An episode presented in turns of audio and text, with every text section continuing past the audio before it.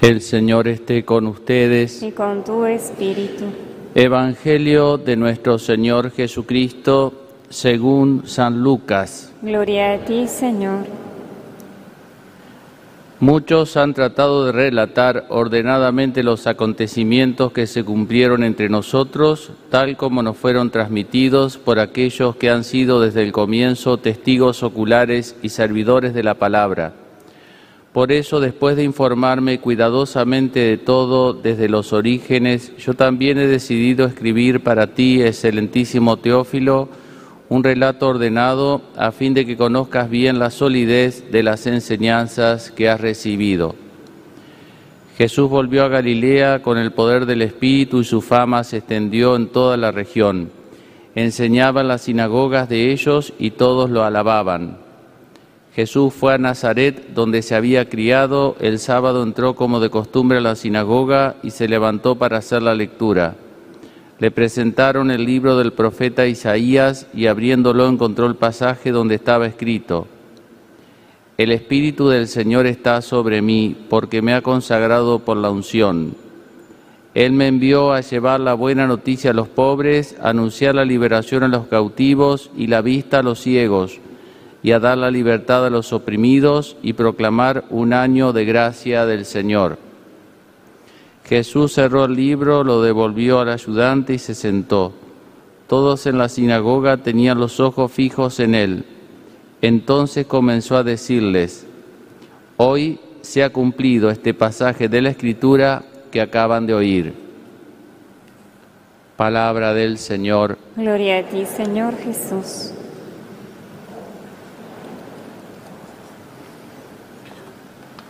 Queridos hermanos, celebramos este, este fin de semana, las misas del fin de semana, particularmente mañana domingo, el domingo de la palabra de Dios, una, una festividad instituida por, por el Papa Francisco, que si, no me equivoco sería el tercer año que se celebra. Eh, ¿A qué nos referimos cuando hablamos de la palabra de Dios? ¿no? Como sabemos, cuando alguien pasa a la lectura, especialmente los textos del- de la primera y la segunda lectura, termina siendo palabra de Dios. El sacerdote dice palabra del Señor porque es el Evangelio, que es la palabra de, de Jesús. Pero la Biblia como palabra de Dios. ¿A qué nos, nos referimos cuando decimos entonces como palabra de Dios?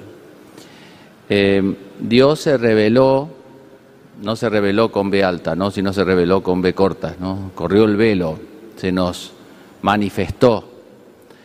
Dios manifiesta, nos manifiesta a lo largo de la historia de un modo peda- pedagógico, con una gran pedagogía, de a poco, distintas verdades acerca de Él mismo, de quién es Él, de cómo es Él, acerca de nosotros, porque Él es el fabricante, entonces nos, nos revela cómo somos nosotros, porque nos conoce acerca del mundo, acerca del futuro también, eh, no de un modo así para, para la curiosidad que a veces puede despertar, ¿no? sino para que uno aprenda a vivir, eh, porque muchas veces ese futuro depende de nosotros, depende de cómo actuemos nosotros. O sea, es decir, a veces uno le quiere echar la culpa al destino, a los signos del zodíaco o a no sé qué cosa, para no hacernos cargo que muchas cosas que suceden en el futuro son responsabilidad, son la consecuencia de nuestros actos, de nuestros buenos o de nuestros malos actos, ¿no? Y por eso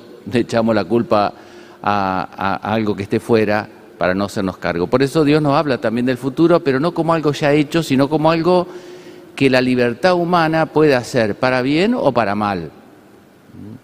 Bueno, todo eso revela Dios. Lo revela a través de sus profetas, a través de sus elegidos, Moisés, por ejemplo, uno de los grandes, este, digamos, eh, que manifiesta a, Dios, a, quien Dios le manifiesta, particularmente los diez mandamientos, y en su Hijo Jesucristo. Nuestro Jesucristo es ya no Dios que habla a través de los profetas, sino que Dios a- que habla eh, por sí mismo. Por eso los profetas cuando hablaban algo decían palabra del Señor, oráculo de Yahvé, decían, ¿no? Como diciendo, no es mi palabra, es de Dios. Decía, va a pasar tal cosa, tal cosa, oráculo de Yahvé. En cambio Jesús no dice así, porque Él es Dios el que habla. Ya no atribuye a Dios, sino que Él mismo habla con autoridad y Él manda con autoridad. En cambio los profetas, ya digo, hacían siempre referencia cuando invocaban para hacer un milagro, pedían a Dios que hiciera el milagro, en cambio Jesús no, le dice, yo te lo ordeno, levántate camina, Él, Él manda en primera persona, ¿no? Porque Él es Dios, hecho hombre, que puede pronunciar una palabra audible por nosotros, una palabra humana. Bueno, esa revelación, todo ese conjunto de la revelación es lo que le llamamos la palabra de Dios. Esa eh, revelación está escrita, en cuanto está escrita en la Biblia, es parte de, esa palabra de Dios, escrita en la Biblia, pero también hay muchas cosas que no fueron escritas y que se transmitieron de modo oral, porque la Biblia al comienzo comienza de modo oral. No nos olvidemos que para los antiguos era más importante la memoria que el papel. ¿No es cierto? Ahora ya perdimos memoria, lo que no notamos, pero para lo antiguo el primer papel, la primera escritura fue en la memoria, la memoria fue la primera biblioteca humana, después viene el papel. Eh, entonces esa palabra era dicha, era transmitida con una gran fidelidad, porque tenía una gran memoria, eh, los pueblos, y ejercitaban esa memoria y transmitían esa memoria, ¿no es cierto? Estaban creadas las condiciones de tradición familiar y demás para transmitir esos, esas e, esas verdades porque se amaba lo que el otro le iba a transmitir. Este, entonces, en cuanto escrita está la Biblia, pero en cuanto no escrita, en cuanto es parte de esa tradición, justamente está en lo que llama la tradición los primeros siglos de la Iglesia, los padres de la Iglesia que se llama, que son los que encarnaron un poco esa tradición. Sería como, la tradición sería como el cauce y la palabra escrita, la Biblia, sería como el río. Y esas dos cosas porque si no se va para cualquier lado. el texto bíblico escrito se puede interpretar de cualquier manera para que no fuera así, sino que tuviera un cauce. A esas dos cosas le llamamos la palabra de Dios. Por eso cuando este, no, no, no solo es el libro, nuestra, nuestra religión, ¿no es cierto?, nuestra fe, no se basa solamente en el libro, en un libro, en la Biblia, por supuesto que se basa en la Biblia, pero más de la Biblia, porque cualquier eh, texto necesita una interpretación. ¿Por qué existen los jueces si hay ley? ¿No es cierto? Usted tomaría tal ley y porque tienen que aplicar la ley, tienen que interpretar la ley. Ningún libro basta por sí mismo porque toda palabra puede ser reinterpretada en muchísimos sentidos, pues la palabra es un símbolo, entonces el símbolo puede ser resignificado. Entonces, para que no pase eso, esa palabra de Dios viene en ese cauce que es la tradición y que es la fe de la iglesia. Por eso si yo termino de leer el texto y tomo el libro, en fin, se puede entender bien, pero yo digo, esto es palabra de Dios, no, no, esto no es palabra de Dios, esto es palabra de Dios, lo que yo leo, eso es lo que es palabra de Dios, lo que yo leo, lo que yo proclamo, no el, el papel, porque este papel tiene que ser leído yo me figuro un ejemplo muy mendocino, no sé, los ejemplos ustedes tómenlo, sáquenlo, a mí me ayudan a entender un poquito, ¿no? Pero como la fruta seca, cuando la secan así, le, pone usted una ciruela, le pone un poco de agua y vuelve a tomar su fisonomía natural o su, su, su forma. Bueno, así también, aquí está la fruta seca, pero hay que ponerle el agua, ¿entienden? Entonces, el texto escrito, leído con la fe de la iglesia, eso es lo que es la palabra de Dios. Justamente el protestantismo, que fue el que tomó la sola Biblia, con Lutero y después todo lo que siguen después, tomó solo el texto. Y por eso, ¿no es cierto?, después cada uno lo interpreta, porque usted a la Biblia le puede hacer decir lo que usted quiera, como cualquier libro, si usted lo interpreta de un modo, de otro modo, puede ir para cualquier lado. Es como, eh, como una flecha que usted la acomoda para el lado que quiere. ¿Eh? Por ejemplo, la Biblia dice que no hay Dios, pero el texto dice, dice el, impío no hay Dios. Pero usted dice, ve, si usted toma ese, ese, ese versículo, dice, no hay Dios. La Biblia dice que no hay Dios. Y así como eso, un montón de, textos más. Por eso eh, la Biblia, eh, para ser entendida correctamente, tiene que ser leída en el contexto de una fe y en el contexto de la iglesia. Por eso este es el lugar, el ambón, la iglesia aquí es el lugar y explicar la palabra es el mejor ámbito para uno leer la Biblia con todos los condimentos, por decir así. Y cuando uno lo lee en la casa, tiene que leerla en el contexto de la... No cada uno lo que le parece, porque si no cada uno interpreta lo que le parece y bueno, eh, entienden ahí ya, vaya a saber qué quiso decir Dios. Cada uno le interpreta para lo que le convenga. Y no es así, porque la palabra tiene que tener un contenido, un significado, si no, no dice nada. Bueno, Jesús justamente dice el Evangelio que leyó la palabra, lo que había en ese momento, no estaban los Evangelios, por supuesto, que era la ley, los cinco primeros libros del Antiguo Testamento, en la sinagoga allí en el norte, en Nazaret, donde Jesús, eh, donde Jesús vivía, donde estaban sus paisanos, donde se había criado, eh, allí leyó la palabra.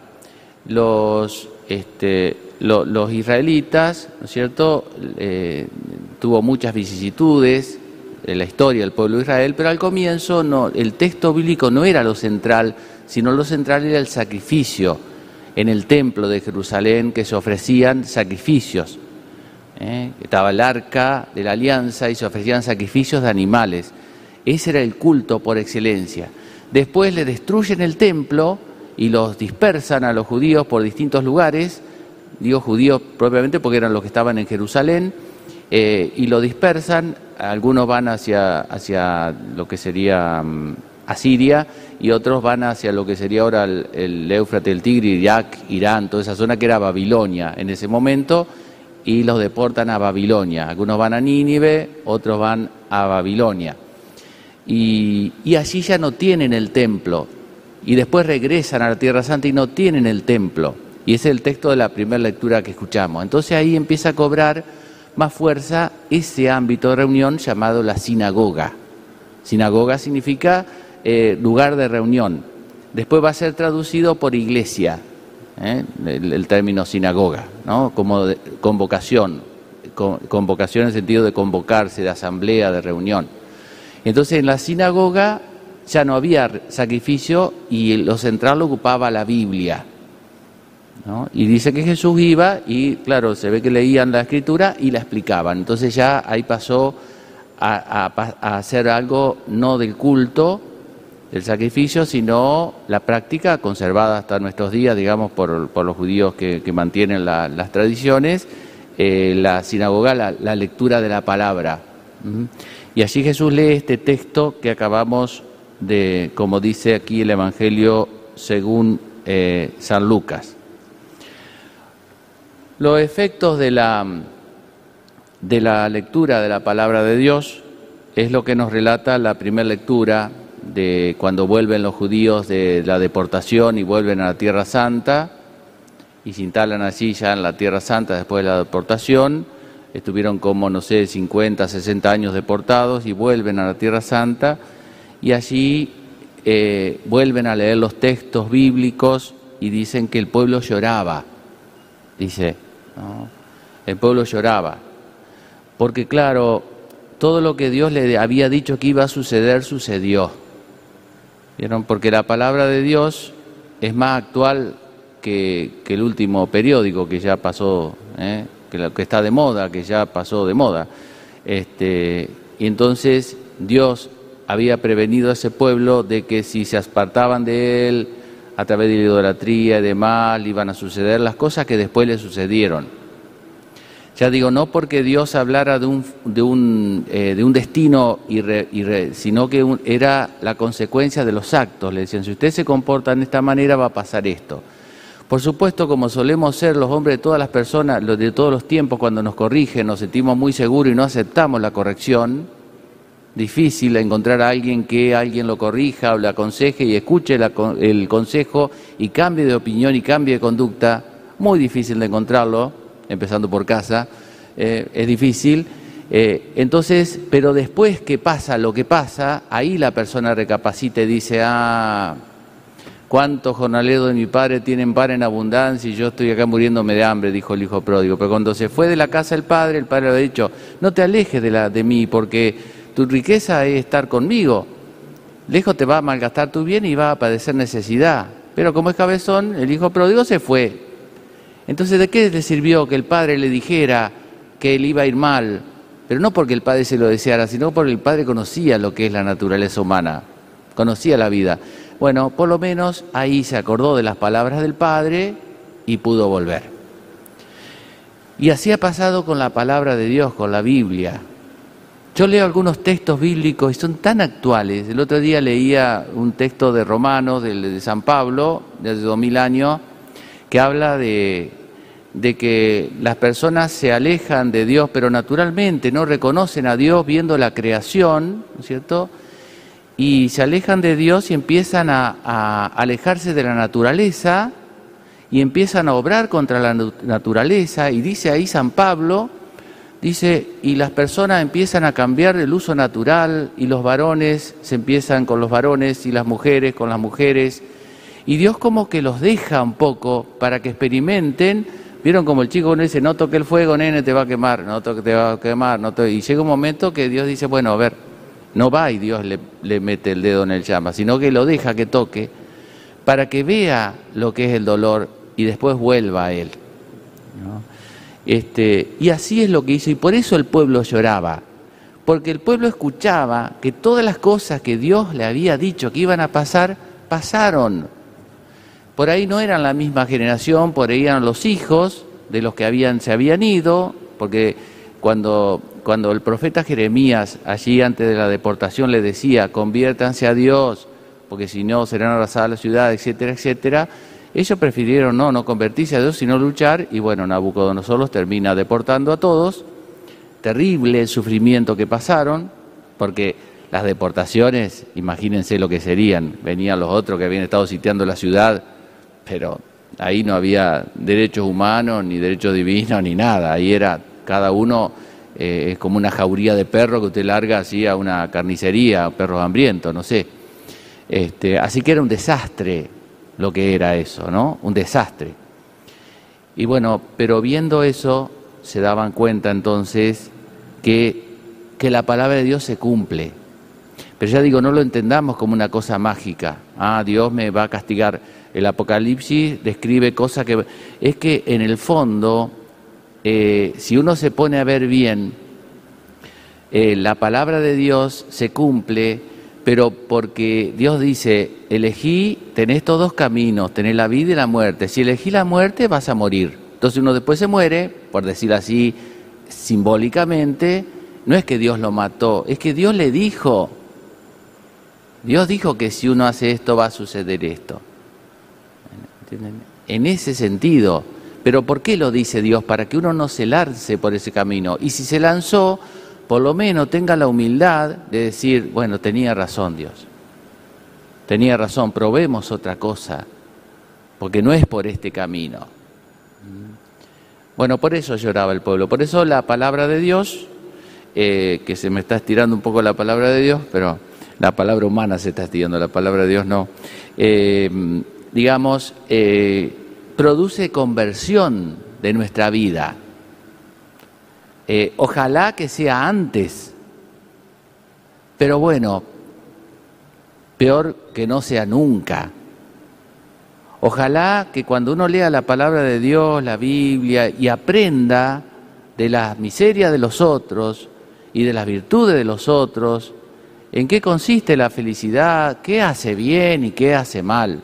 Porque eso pueden cambiar los ropajes, pero lo que hace bien al hombre hace siempre bien y lo que hace mal hace mal de siempre. En, eso no ha cambiado la esencia de la, del amor y de la felicidad. Eh, entonces que uno pueda eh, eh, de antemano, y si por debilidad, por maldad, porque somos caprichosos, por rebeldía, por soberbia, uno ha cometido o ha ido por ese camino, bueno, haga como el hijo pródigo, y leyendo la palabra sepa que siempre es posible volver a la casa del Padre. Siempre es posible volver a la casa del Padre. O sea, el, pecado de Judas no fue la, la, traición, porque Pedro también lo traicionó de algún modo, sino no haber confiado, en definitiva, lo que lo hundió, no haber confiado en que podía volver a la casa del Padre y haberse desesperado. Entonces la palabra que nosotros leemos, en la misa, que ustedes leen en su casa, tiene que iluminarnos y darnos fuerza para la vida concreta.